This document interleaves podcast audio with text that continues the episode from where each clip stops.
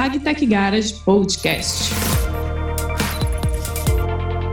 Aqui abrimos a porteira, a porta da sala e das garagens para receber especialistas com ampla vivência no agronegócio.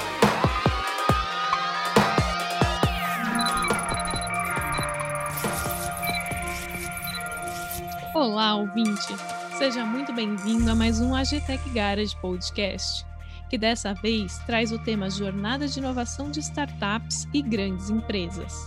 Eu sou Marina Salles, Head of Content do AGTech Garage News, e tenho aqui comigo Ana Laura Florido, gestora de comunidade do nosso Hub, e os convidados especiais André Koji Fukugauchi, gerente de projeto Inovação Aberta da Bayer, mais conhecido como Fuco, e Beatriz Claudino, consultora de inovação aberta da Suzano, a BIA.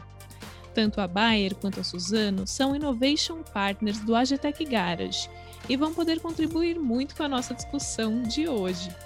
Ana, Fulco e Bia, sejam muito bem-vindos e, por favor, se apresentem para os ouvintes. Bom, Marina, é um prazer estar aqui, né, ao lado dessas esferas da inovação. Meu nome é Ana Laura, formei em Química aí pela Universidade Federal de São Carlos. Atualmente faço parte do time de gestores de comunidade da GTEC Gage e sou responsável aí por alguns dos nossos parceiros. É um prazer estar aqui. Olá, sou André Fugalt. É imenso prazer estar aqui com vocês falando sobre o ProgTech Garage, nosso principal parceiro de inovação aberta da América Latina. Eu sou agrônomo formado em Botucatu, na Unesp, entusiasta da inovação com mais de 15 anos de trabalhando na agricultura, na área de marketing e vendas, e hoje lidero os temas de empreendedorismo com o time interno de direção e responsável pela conexão da empresa com o ecossistema de inovação. Olá, Marina, obrigada pelo convite de estar aqui. Estou muito feliz. Eu sou a Beatriz, Trabalho na Suzano há três anos e desde janeiro de 2020 na área de inovação aberta. Sou farmacêutica de profissão, mas mudei a rota né, e trabalho com inovação fazem mais de nove anos. Obrigada pelo convite. É um prazer tê-los nessa mesa, pessoal, e eu gostaria de abrir o nosso bate-papo com um dado que consta até no artigo que o Álvaro Rodrigues, colega da Bia, escreveu para o Agitec Garage News. Convido todos vocês a acessarem depois. O dado da 100 Open Startups mostra como vem crescendo essa ponte entre empresas e startups. No primeiro levantamento deles, em 2006, 82 companhias no Brasil estavam conectadas a startups. Até 2020, esse número cresceu 20 vezes, chegando a 1.635 companhias. Bia, do ponto de vista da Suzano, por que é tão importante estar conectado ao ecossistema de inovação e interagir com as startups? Bom, a Suzano é uma empresa quase centenária, referência no setor de papel e celulose, e ela tem uma operação gigantesca. A gente fala de mais de um milhão de hectares plantados, fábricas por todo o Brasil e 35 mil colaboradores diretos e indiretos. E aí, como vocês podem imaginar, existem muitas oportunidades de trazer tecnologia e inovação para essa operação. De fato, melhorar a produtividade, eficiência, melhorar o dia a dia das pessoas mesmo com tecnologia. Então, para isso, a gente usa a inovação aberta, porque as startups elas conseguem ser ágeis e resolver problemas relevantes para as áreas de negócio, que são muito mais seria muito mais rápido do que você começar a inovar internamente começando do zero. A gente também é referência em inovação, que a gente chama de fechada, né, com um P&D bem estruturado, mas ex existem diversas situações que usar startups a gente ganha agilidade e redução de custo. E é por isso que a gente está trabalhando com inovação aberta. Eu gosto daquela analogia que as grandes corporações são como navios e as startups são como barquinhos. Para um navio manobrar e mudar rota, demora muito mais do que um barquinho. Então, para isso que a gente usa a startup, para nos ajudar a mudar sempre a rota e ganhar agilidade. Fuco, e como que a Bayer tem interagido também com as startups? Como que você vê a importância dessa relação hoje na empresa? Então, Marina, inovação e transformação digital são fundamentais para o agro futuro. E para atingir esse patamar é preciso balancear, trazendo a sustentabilidade para essa equação. Então, endereçar os desafios do agro depende também da convivência harmônica né, com o ambiente e apenas a colaboração é capaz de entregar esse equilíbrio em um setor que atravessa um momento intenso de transformação. Então, trata-se de uma questão maior que as empresas ou os produtores rurais. Enquanto a pressão de mercados, reguladores e consumidores é, para ser sustentável aumenta cada dia, é, organização como a nossa em todo o mundo não tem a escolha a não ser encontrar maneiras novas e diferentes de conduzir os negócios. É, tudo isso enquanto enfrentam os impactos em suas próprias operações, nas mudanças climáticas, dos recursos naturais, que são limitados, e de uma população crescente. É, diria que, assim como a, a Bia comentou, a nossa empresa também é centenária, e a sustentabilidade dos negócios também está, está correndo por conta da capacidade da transformação. E é nesse contexto que as, as áreas de inovação aberta ganham espaço cada vez maior no agronegócio e nas empresas focadas em P&D. Perfeito, Fuco. Ana, e você, né, que atende vários dos nossos parceiros e tem uma visão ampla de todo o ecossistema, você pode nos dizer o que, que as empresas precisam considerar na hora de buscar as startups para fazer parcerias e projetos de inovação? Marina, ótima pergunta. É, a gente já tem essa visão mais ampla mesmo, né? E acho que pode construir em três pilares. Primeiro é a clareza, né, sobre essa demanda do porquê está buscando essas startups, o objetivo desse relacionamento, dessa busca, né? É muito importante a gente ter isso muito claro, a empresa ter isso muito claro. Também precisa existir uma expectativa de investimento, né, voltada para esses projetos de inovação. Então, assim, ter essa, essa perspectiva pelo menos mapeada, né, não que seja tão certa. E eu acho que o mais importante deles, como a Bia e o Foucault é, podem provar isso, né? Ter essa gestão, essa área voltada para inovação aberta. Então, a organização interna da empresa, um time voltado para isso, né? Engajamento dessas pessoas envolvidas nesse projeto e coordenação dos processos com a startup quando o projeto já estiver acontecendo. Acho que são três pilares bem importantes. Maravilha, Ana. E tanto a Bia quanto o Fuco falaram que a Bayer e a Suzano são empresas centenárias, né, que vêm de uma história aí de muito sucesso há muito tempo e que estão olhando para o futuro nesse relacionamento com as startups, né, em uma relação sustentável. Mas eu queria saber de vocês é, como que foi se construindo né, essa jornada de inovação dentro das empresas, como que era lá atrás, em que patamar vocês estão agora, se vocês podem compartilhar um pouquinho desse caminho das pedras com a gente. Nós, como uma empresa voltada à pesquisa e desenvolvimento, a gente começou essa estratégia focada mais voltada à inovação do produto, né, ou seja, sementes, produção de cultivos, biotecnologia, e cada vez evoluindo para o foco na necessidade dos nossos agricultores com soluções integradas, ou seja, com digital, nossos modelos de negócios. Assim, a nossa jornada de inovação aberta começou lá em 2011, né, com o nosso primeiro marketplace no Brasil, que ainda se chamava AgroServices, e depois se derivou para a Orbia, né, e junto com o Impulso Buyer também, que é o nosso programa de fidelidade. É, lá em 2013, a gente teve também um grande marco quando foi adquirida a Climate Corporation dos Estados Unidos, sendo o primeiro unicórnio do agro, e o início do nosso braço digital para potencializar a transformação no campo, que chegou no Brasil em 2016, mais conhecido como Climate Field View. É, junto com isso também, né, teve toda a associação da Climate também com Conectar Agro, né, para expandir a, a, a, conectividade no campo. Em 2015, foi fundada o Corporate Venture Capital da Bayer, né, chamada LIPS, tá?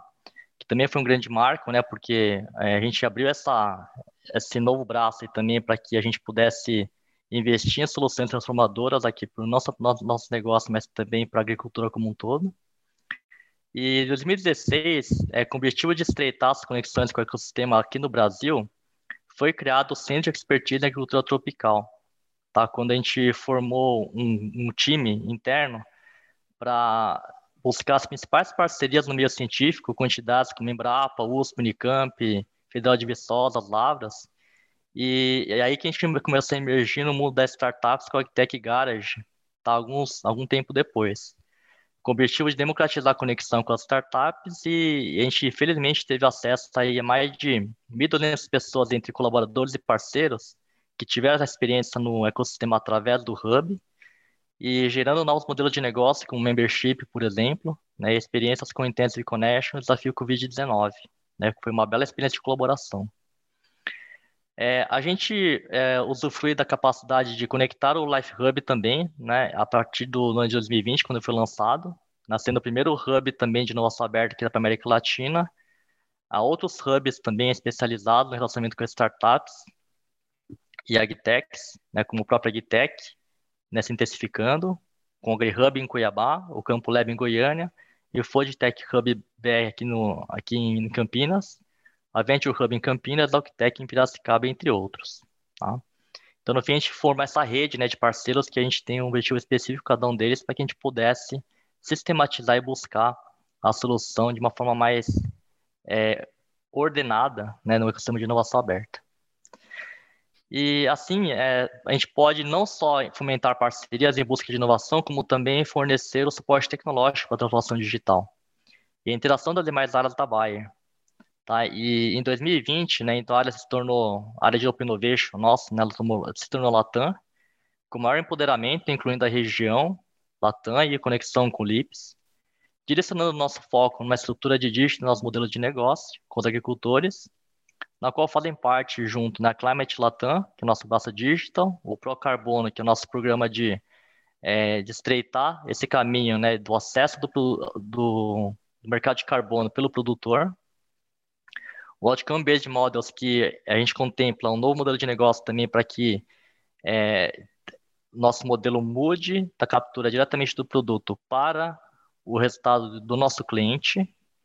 E Smallholder Farming, para que a gente possa dar o empoderamento necessário para que os pequenos agricultores possam é, adotar as tecnologias também é, digitais e, e, no geral, né, novas tecnologias. E Power Data House para que a gente consiga, de fato, né, é, aproveitar o máximo dos dados né, e criar uma customização e uma, uma ação mais diretiva para que o cliente possa aproveitar né, os dados para melhor decisão. Tá? Então a gente vê que a, a inovação aberta aqui para nós, ela está se migrando muito é, em função do novo modelo de negócio que a empresa preza daqui para o futuro? Até porque há 20 anos atrás, né, com o advento da biotecnologia é, e outros manejos voltados para questão agronômica, fizeram com que a gente avançasse muito em produtividade. E agora a nova onda, nos próximos 20 anos, esperamos que seja através de novos modelos, considerando as tecnologias que vêm das startups e tudo que vem a escalar é, de uma forma sistêmica a digitalização no campo. Que jornada, hein, Fuco? Você sabe me dizer quantas pessoas estão envolvidas hoje com inovação dentro da Bayer? Olha, essa diretoria que foi criada, que concentra boa parte das, dos nossos modelos de negócio, já envolve mais de 70 pessoas. E se considerar todo o time de acesso ao mercado, é, comercial e, e, todas as áreas que têm algum contato com o nosso cliente, principalmente, eu diria que esse número passa de mil pessoas hoje aqui no Brasil. Nossa. E isso não se limita também às pessoas que estão em contato com o cliente, porque todas as áreas hoje corporativas também, elas também seguem a mesma diretriz do plano estratégico de transformação digital, e assim esperamos que a empresa toda seja esteja nessa mesma pegada né, de buscar soluções em inovação aberta para que possa mudar o dia a dia. Perfeito. Bia, conta um pouco para a gente também da trajetória da Suzano. Conto sim, Marina. Bom, a gente já tem uma área, como eu comentei, né, de pesquisa e desenvolvimento e novos negócios, e lá no começo de 2019 foi criada a área de transformação digital. Inovação aberta é uma das frentes é, de inovação, é, é uma das frentes de transformação digital. A área de transformação digital, ela começou em agosto ou setembro de 2019 com uma pessoa, que foi o Álvaro, e eu me juntei em janeiro de 2020. Nessa época, o que foi feito foi construir o que a gente chama de jornada de inovação aberta, que é o nosso processo, o nosso frame para contratar startups. Para essa jornada, a gente fez várias rodadas de design thinking de maneira super colaborativa. Quem que participou né, desse processo? A área do jurídico, suprimentos, startups que já tinham se conectado com a gente, porque antes da área de inovação aberta existir, a Suzano já fazia conexão uh, com outras startups. Agora a gente veio para trazer uma governança maior sobre isso. Bom, então nesse processo, né, participou jurídico, suprimentos, as startups, parceiras de inovação, né, hubs que nós somos conectados, e aí nesse processo foi criado a jornada de inovação aberta.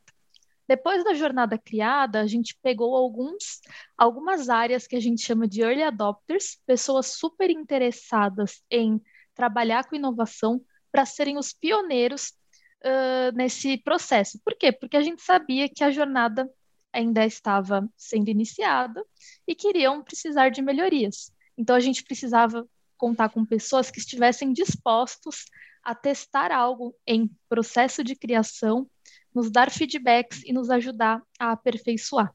E foi o que a gente fez. Então a gente começou com dois ou três projetos lá em janeiro de 2020 e hoje nós já estamos com 35 projetos no nosso portfólio, sendo oito na fase de avaliação e escala, que é a fase que a gente desenvolve é, o projeto para o rollout. Temos oito projetos em fase de prova de conceito e os demais projetos estão em outras fases da jornada. Além disso, a gente começou o um movimento de democratização da inovação, por meio de um programa de mentoria de líderes suzanos para startups, por meio dos nossos embaixadores de inovação aberta. Hoje nós estamos com 23 embaixadores. O que, que são esses embaixadores? Pessoas que são das áreas de negócio, então temos pessoas de suprimentos, pessoas de TI, pessoas do industrial, florestal, que nos ajudam a liderar projetos, a disseminar inovação até a ponta. Além desses embaixadores do programa de mentores, a gente faz uma mudança cultural na empresa para uma cultura de inovação, uma cultura ágil e uma cultura de experimentação. Para isso, a gente organiza diversos eventos internos e externos e já impactamos mais de 1.500 pessoas é, com essas ações. Então, aos poucos, né, a área é relativamente nova, a gente vem construindo esse movimento de inovação. Muito obrigada, Bia. Ana, e eu queria saber, né, do lado das startups, qual tem sido a expectativa para os projetos com as grandes empresas? Essa relação, como a Bia já falou aqui, precisa ser muito bem estruturada. Você poderia compartilhar com a gente como que o Agitech Garage pode ajudar nessa caminhada e nesse relacionamento? Então, Marina, as startups no final do dia elas estão buscando por parcerias, né? Elas não estão buscando somente serem fornecedoras da solução para as empresas.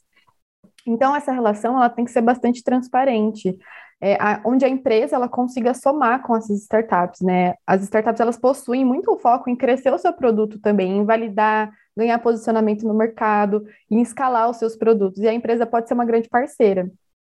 É, então precisa ter essa relação de ganho a ganho. E o Hub ele preza muito por esse alinhamento entre as partes, né? A gente possui até alguns processos para contribuir com esse relacionamento entre os atores do ecossistema.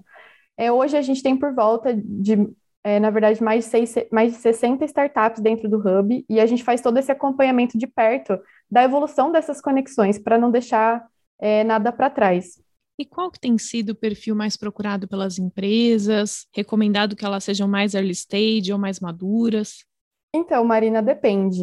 É, existem muitas possibilidades de interação com esses diferentes níveis, né? E a gente vê empresas buscando por startups de diversas maturidades. As startups early stage, muitas vezes elas possuem um time mais enxuto, com maior flexibilidade para co-desenvolvimento e buscam por posicionamento no mercado, né, validar o produto que elas estão criando. As mais maduras, elas possuem uma tendência a querer escalar o seu produto, né, um produto mais robusto, ganhar esse mercado. Podem ver a empresa é, muito como um parceiro de escala ou até mesmo co-desenvolver soluções similares com as que já estão expostas pela startup, né, para aumentar o portfólio, por isso a resposta certa é depende, né? Depende muito do objetivo que a empresa está querendo atingir e como ela gostaria de estar atuando com aquela startup. E agora que a gente já passou um pouco sobre a visão de uma grande empresa, né? Muito, muito grande, a visão das startups, eu queria que, o, que a Bia e o Foucault comentassem um pouco como que eles sentem que é possível inovar, né? Se isso é algo só para as grandes empresas e para as startups, ou aquelas que estão no meio do caminho também podem participar desse processo. Depende mais da área do, de atuação da empresa do que do tamanho? O que, que vocês acham? Eu acho, Marina, que não depende nem só do tamanho, nem da área de atuação. Depende muito da estratégia da empresa e do propósito que ela tem. Por que, que eu digo isso? Porque a gente vê muitas empresas começando a trabalhar com inovação aberta, querendo se relacionar com startup, né? Um movimento que está muito forte no momento. Mas não é só por isso que a empresa também deve começar. Ah, porque está na moda trabalhar com startups. A gente tem que trabalhar com startups porque faz parte da nossa estratégia inovar crescer e ter agilidade. Então, se isso for algo que está enraizado na estratégia dessa média empresa, pequena empresa, faz total sentido se relacionar com startups. E até acho que elas se beneficiam mais. Por quê? Porque talvez elas não tenham uma área de pesquisa tão estruturada como as grandes empresas, então ela vai ganhar muito agilidade, muita agilidade com baixo custo. Porque para você montar uma estrutura de, de inovação dentro da empresa custa, de, custa caro, né? E, e as startups vêm para ajudar, né? Ser um braço da inovação nas empresas. Então, para mim, é até mais benéfico para essas empresas menores usarem a inovação aberta. Fulco, e como você vê essa questão do porte das empresas? Olha, Marina, é, concordo plenamente com a questão do propósito, né, que eu acho que é a principal chave de mudança e, e que vai direcionar para a empresa buscar a inovação aberta. E a, a inovação aberta das startups também é bem democrática, né, nesse sentido. Porque toda empresa válida, né, que preza pela sustentabilidade nos negócios, ela deve contar com esse canal para inovar. E, bom, aqui na Bayer a gente pode ver algumas áreas também, tanto internas quanto mais voltadas para o corporativo e quanto as externas, né, que também já tem um maior contato também com o agricultor, tirar proveito dessa expertise, desse meio, para acelerar as mudanças. É assim, independente do tamanho da área de atuação, é mais uma questão de abertura para o novo, né, estar disposto a errar rápido e barato, né, é encarar a transformação digital como uma nova forma de interagir com o meio o ecossistema vai além de inovação, que assim como na natureza é um sistema que se equilibra, né, selecionando os mais fortes. E sustentabilidade vai muito além de um, de um custo de boas práticas também, né? Porque isso é um ponto relevante, porque quando a gente vai lá com, com o agricultor, geralmente eles ainda enxergam, né, essa questão de boas práticas, né, sustentabilidade como um custo. Né? É algo que a gente tem que é, transformar isso também dentro do campo é uma questão que interessa um novo modelo de negócio também, né? Eu acho que isso que as empresas também têm que olhar, é que eu, eu mesmo já enfrentei algumas situações em que a gente se depara com uma, uma liderança que muitas vezes limita uma atuação em Open Innovation por conta né, de alguma competição que teria com, com uma atividade do dia a dia daquela equipe. Né? Mas que, dependendo do modelo de negócio, aquilo que eles estão trabalhando hoje dentro do Core Business, ela pode ser que seja né, tratar de uma forma diferente no futuro, né, que talvez tenha uma relevância menor. Então, é, é muito importante que tenha essa união também da estratégia para que todos tenham a mesma é, visibilidade, que alcancem o mesmo objetivo, né, e com um propósito alinhado para que a gente consiga, de fato, é, colocar em prática o que vem da inovação aberta. Fuco, e fazendo um parênteses aqui, você poderia falar também da importância do C-Level aprovar e estar tá ciente dessas ações da inovação aberta, para, como você falou, não ter ali barreiras durante esse processo, que acho que é muito dinâmico, né? Não dá para prever tudo que vai acontecer no caminho. Exato. É, é fundamental que realmente tenha nesse aval do C-Level, né, que realmente seja parte da estratégia da companhia é, essa questão de, de endosso é super importante porque é o primeiro pontapé para que a empresa comece a trabalhar na a questão da, é, de, de alinhar a governança com o propósito, é, realmente vir de cima, tá? É, a questão do é, aqui é muito além de falar de recursos, mas é, a empresa ela tem que se preparar para que a inovação ela siga um caminho que ela que ela não compita diretamente com o negócio principal da empresa.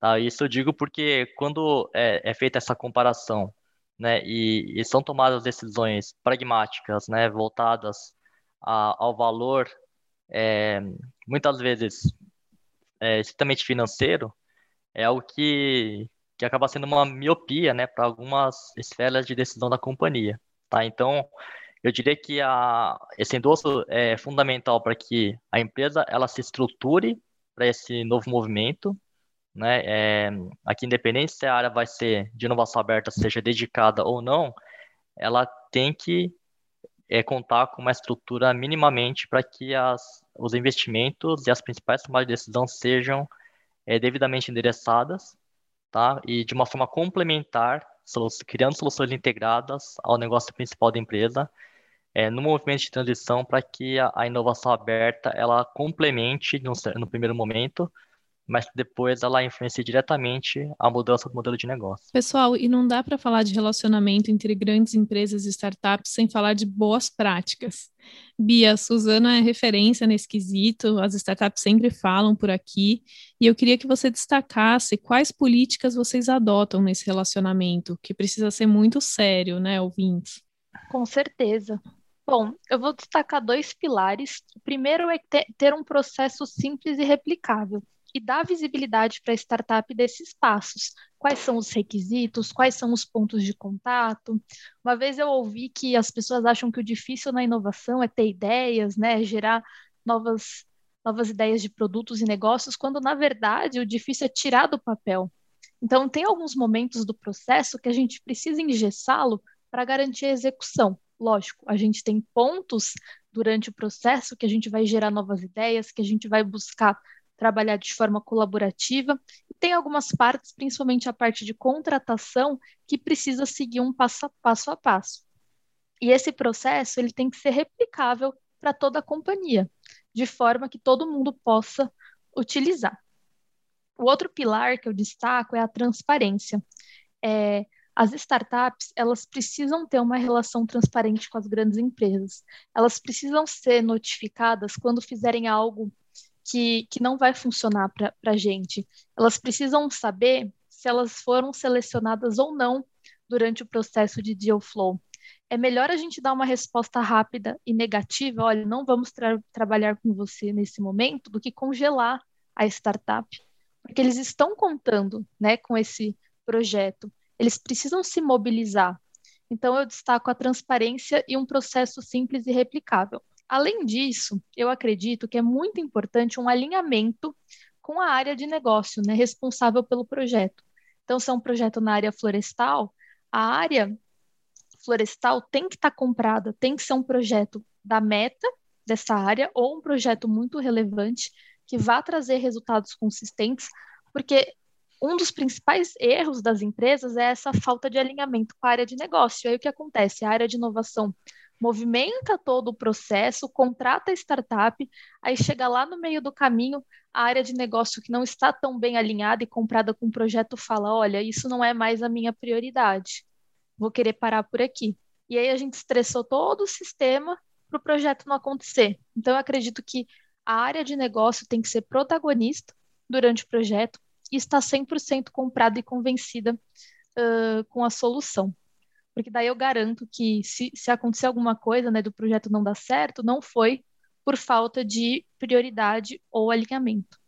Então, eu acho, acredito que esses sejam os passos para o sucesso das boas práticas de inovação aberta. Muito bom, Bia. Acho que é bem legal a gente ressaltar esses pontos e amarrando aqui essa questão do pragmatismo e também do alinhamento.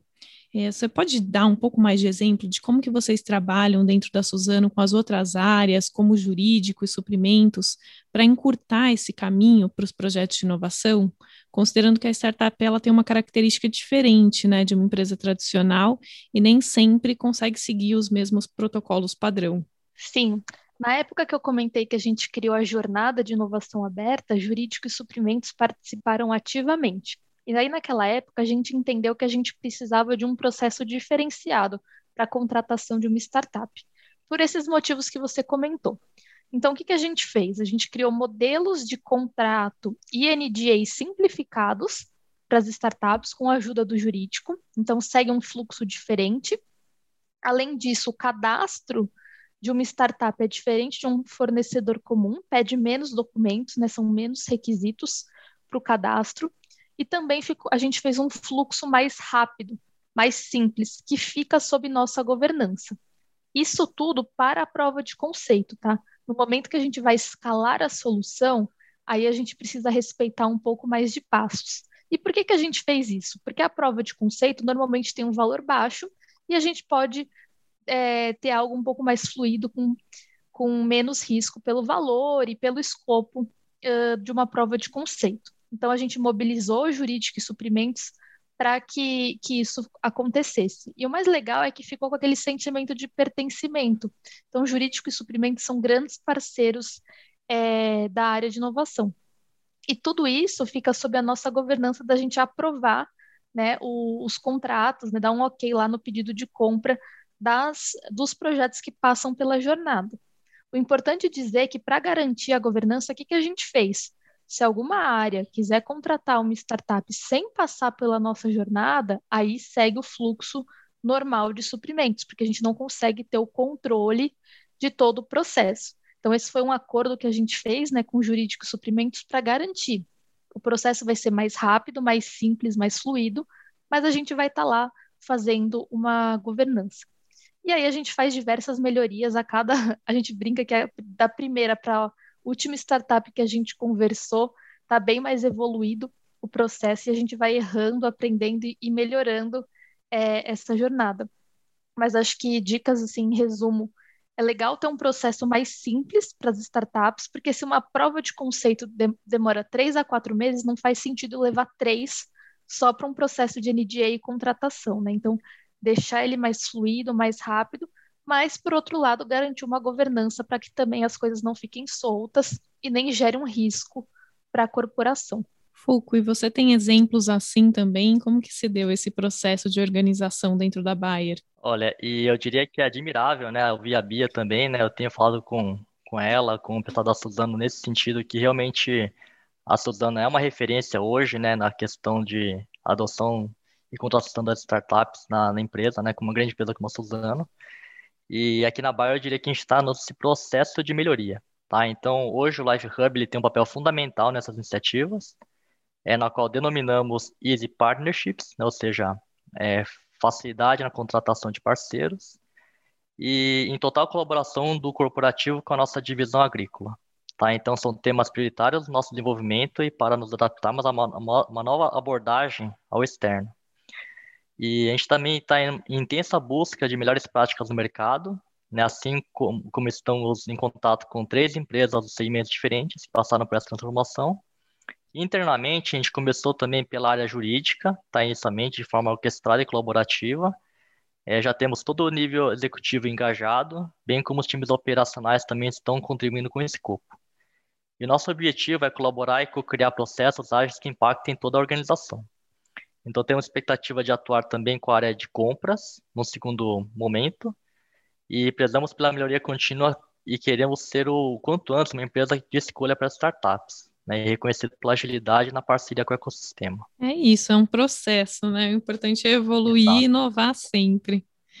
Ana, e falando agora dos erros, do que não fazer nesse relacionamento com as startups, acho que é legal deixar muito claro que as startups não são fábricas de software, né?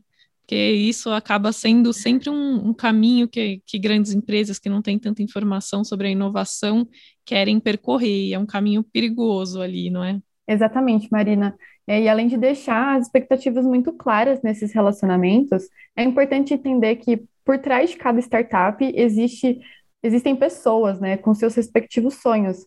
Então é bom prestar sempre é, é, então é, é melhor sempre prestar atenção sobre as particularidades que essa startup apresenta, né, para tomar esse cuidado. E como você disse, elas não são fábricas de software, então nem sempre elas estarão disponíveis a fazer coisas tão customizáveis, né, como muitas empresas esperam. Muitas vezes elas até enfrentam customizações irreais. É, tomar cuidado também com propostas desvantajosas para as startups ou propor exclusividade sem retorno. Tem ter esse cuidado para não acabar engolindo a startup, né? E voltando no que a Bia comentou, as startups geralmente encaram essa falta de agilidade, né? Então, esses processos um pouco mais demorados. E muitas vezes, após sinalizarem positivamente com a startup, a falta de planejamento dos processos. Então, a startup já está lá dentro, já está rodando e fica um pouco perdida. Então, é bom sempre manter é, esse acompanhamento do projeto após o sim para a startup. Bia e Fulco, se vocês quiserem fazer algum, algum comentário sobre essa questão né, das startups fábricas de software, como que vocês foram aprendendo que esse não era o caminho e que recado vocês deixam para as empresas que estão nos ouvindo, os executivos, enfim, que às vezes querem, precisam um pouco dessa, dessa, tem essa demanda, né, mas não necessariamente vão encontrar a solução só na startup. Marina, esse é um ponto bem interessante, né, que a Ana comentou, que a gente enfrenta assim. E eu acho que é um aculturamento das áreas, sabe? Porque a gente a gente tem um trabalho com as áreas de negócio e a expectativa das áreas normalmente é que tudo seja exatamente customizado como elas desejam. E aí a gente tem um mantra que é: não existe solução perfeita, não existe solução pronta. E tudo que for personalizado para Suzano, que acontece muitas vezes porque a gente tem uma realidade diferente, né? Uma indústria de papel e celulose tem as suas particularidades, a gente garante que tem a melhor uh, parceria com a startup. Então, a gente nunca teve uma solução desenvolvida que ficou para Suzano, a não ser casos que a gente contrata com open source, e aí, foi, e aí são pontos muito estratégicos é, para para Suzano, mas a grande maioria nós aportamos nosso capital intelectual para ajudar no desenvolvimento da, da solução, mas logo em seguida a startup fica com a solução pronta para escalar e comercializar para outras empresas. Então, sim, a gente tem que tomar cuidado e sempre fazer um trade-off com as áreas de é realmente necessária essa personalização que você quer e questiona muito a questão de exclusividade e tudo mais. Mas eu acho que é uma questão de mudança de cultura e a área de inovação está aí para isso, para provocar as áreas e para ensinar também. Muito bom, e até em, em, linha com a Bia, a gente também aqui na Bayer, é, eu faço, costumo fazer, até uma analogia de quando a gente começou a trabalhar com, com as startups, né, alguns anos atrás, é, na qual a empresa tinha uma, diria até uma supremacia no posicionamento com o ecossistema, esperando que as empresas e as startups viessem com as soluções que pudessem atender às nossas necessidades, né? ou seja, que pelo nome da companhia, pelo legado, essas empresas já seriam é, atraídas naturalmente, né? E que poderiam customizar esse tipo de solução. E depois que a gente começou a ver, assim, realmente não, não fazia sentido, né? Porque no fim o ecossistema é como comentei no início, é um ambiente. Né? Ela não se equilibra dessa forma. Então, aí que a gente começou a colocar mais o nosso time interno também para dar mentoria para startups que estavam começando, por exemplo, né, trazendo um pouco mais subsídio do que a gente tem de conhecimento interno para democratizar isso também levar para o ecossistema. E aí que a gente sentiu essa diferença, realmente que faria mais sentido, né, para que a gente pudesse atrair, né, e, e, estabelecer as parcerias com as empresas que estivessem mais é, já alinhadas, né, com o nosso propósito, com as nossas dores aqui para serem resolvidas. E, e, outro ponto também, quando a gente chega no nível de investimento para na startup através do LIPS, o LIPS tem uma, um critério inicial que é que eu acho que retrata bem isso também.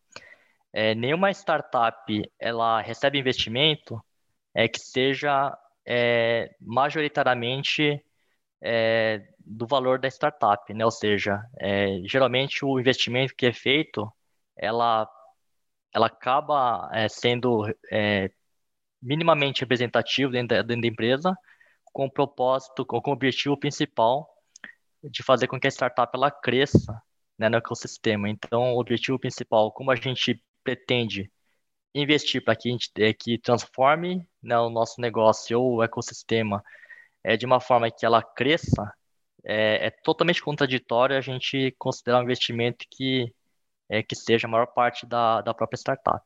Né? Então, é um crivo super importante esse montante inicial que é, é para acelerar e não para limitar. Perfeito, Fuco. Muito obrigada aí a você e a Bia também por tratarem esse tema com bastante transparência. Acho que é importante a gente falar dos tabus, né? Também dos erros ali que a Ana mencionou, para que não se repitam, né? Para que os aprendizados gerem evolução no ecossistema.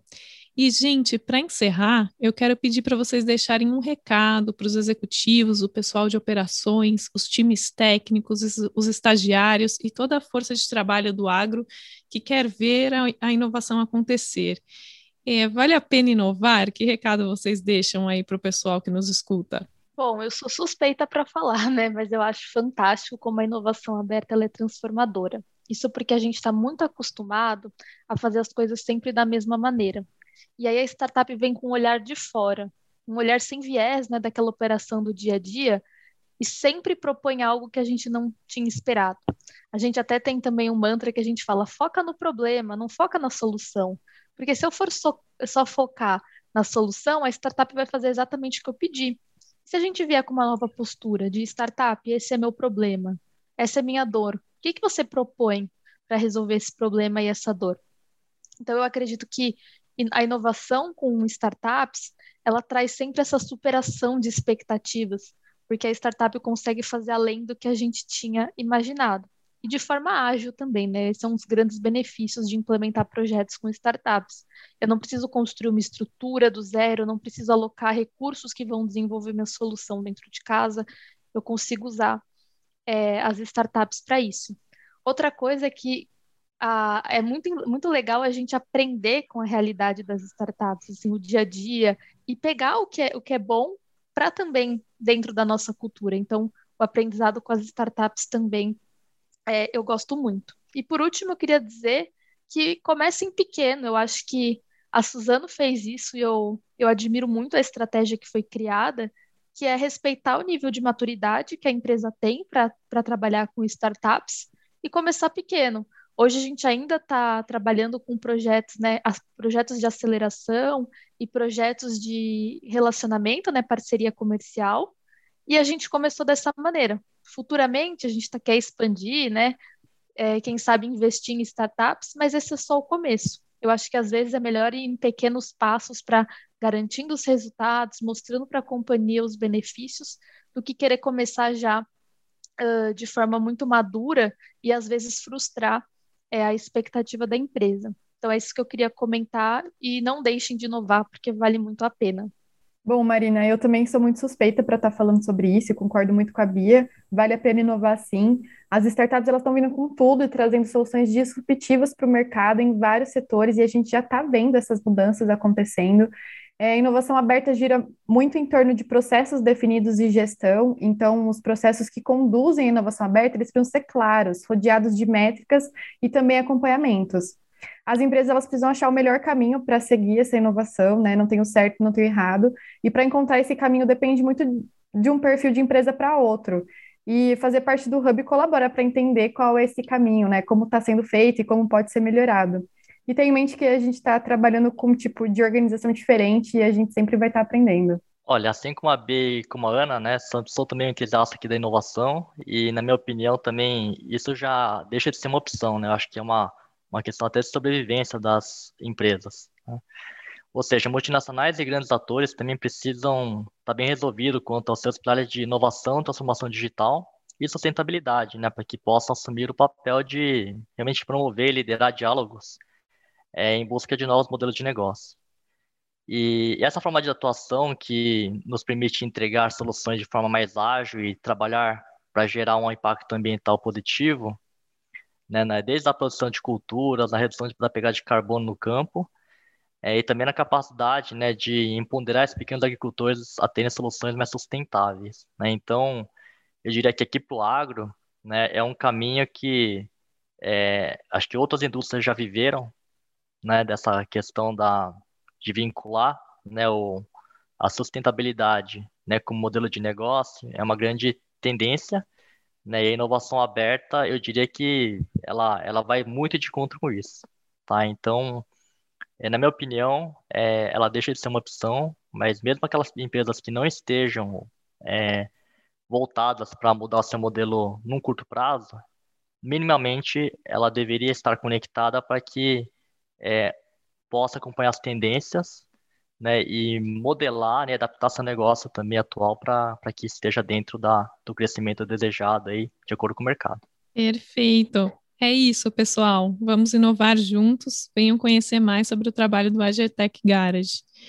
E obrigada, Ana, Bia e Fuco, por esse mergulho no tema da jornada da inovação de startups e grandes empresas. Foi um prazer poder reunir vocês aqui, um time de peso para bater esse papo. Valeu, Obrigado. pessoal. Muito obrigada. Valeu, Até mais. Valeu. Tchau, tchau. E caros ouvintes, encontro vocês no próximo AGTech Garage Podcast.